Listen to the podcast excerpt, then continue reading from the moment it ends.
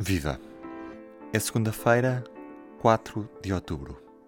Nestas eleições autárquicas votaram 4.999.918 pessoas, quase 5 milhões. E sim, ainda vamos chegar a esse valor porque há eleições que só vão acontecer no próximo domingo por causa de erros nos boletins de voto. Posto isto, 5 milhões de portugueses votaram, 53,6% do censo. Mas será que a abstenção, já de si muito alta, não é ainda mais alta por erros nos cadernos eleitorais que inflacionam ainda mais estes números? É isso que vamos perceber hoje neste P24 com a jornalista Natália Faria. Natália, a abstenção é tão grande como dizem os números ou existem falhas nos cadernos eleitorais que inflacionam estes números?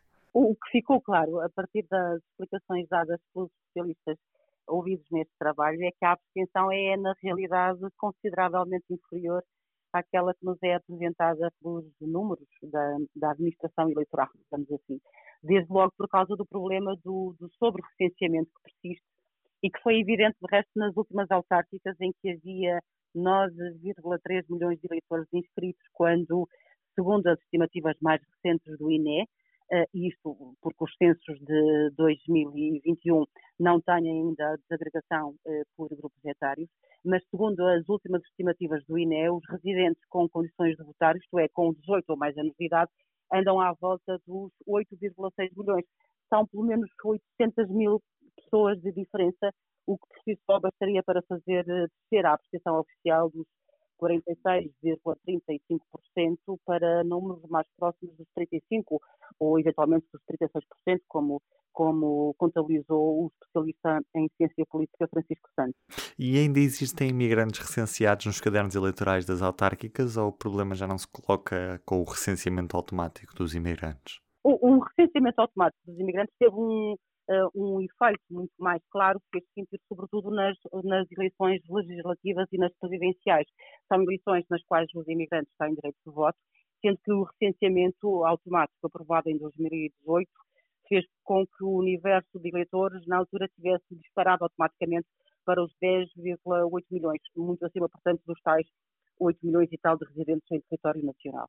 Nas legislativas e nas presidenciais, o problema é que o alargamento do voto aos imigrantes, uh, o problema que este alargamento coloca em termos de abstenção é que, como apenas cerca de 10% destes imigrantes votam tradicionalmente, uh, havendo como tal uma abstenção a rondar os 90%, a mistura deste valor com a abstenção entre os residentes em território nacional, que existe e que tem vindo a aumentar também, inflaciona e muito os, valor, os valores oficiais da abstenção.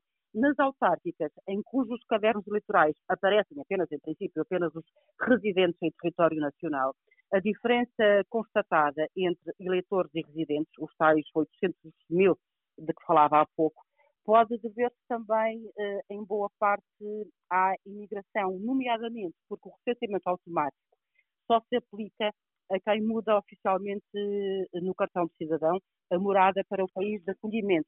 Ora, numa altura em que os fluxos migratórios são cada vez mais dinâmicos e incertos e curtos, muitos imigrantes eh, optam por manter a, a morada oficial portuguesa, o que faz com que, apesar de estarem efetivamente a viver fora do país, continuem a constar nos cadernos eleitorais autárquicos. E a questão dos mortos? É mito que existem mortos nos nossos cadernos eleitorais? Depende uh, em quem se queira acreditar. A Secretaria-Geral da Administração Interna garante que desde que a notificação dos óbitos passou a ser automática, será já residual o número de eleitores mortos ainda inscritos no recenseamento eleitoral.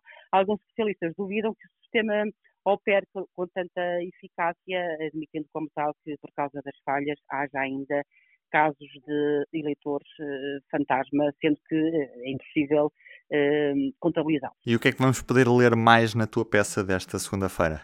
Neste trabalho, nós procuramos pôr em confronto os números da população residente e imigrada com os dos cadernos eleitorais, né?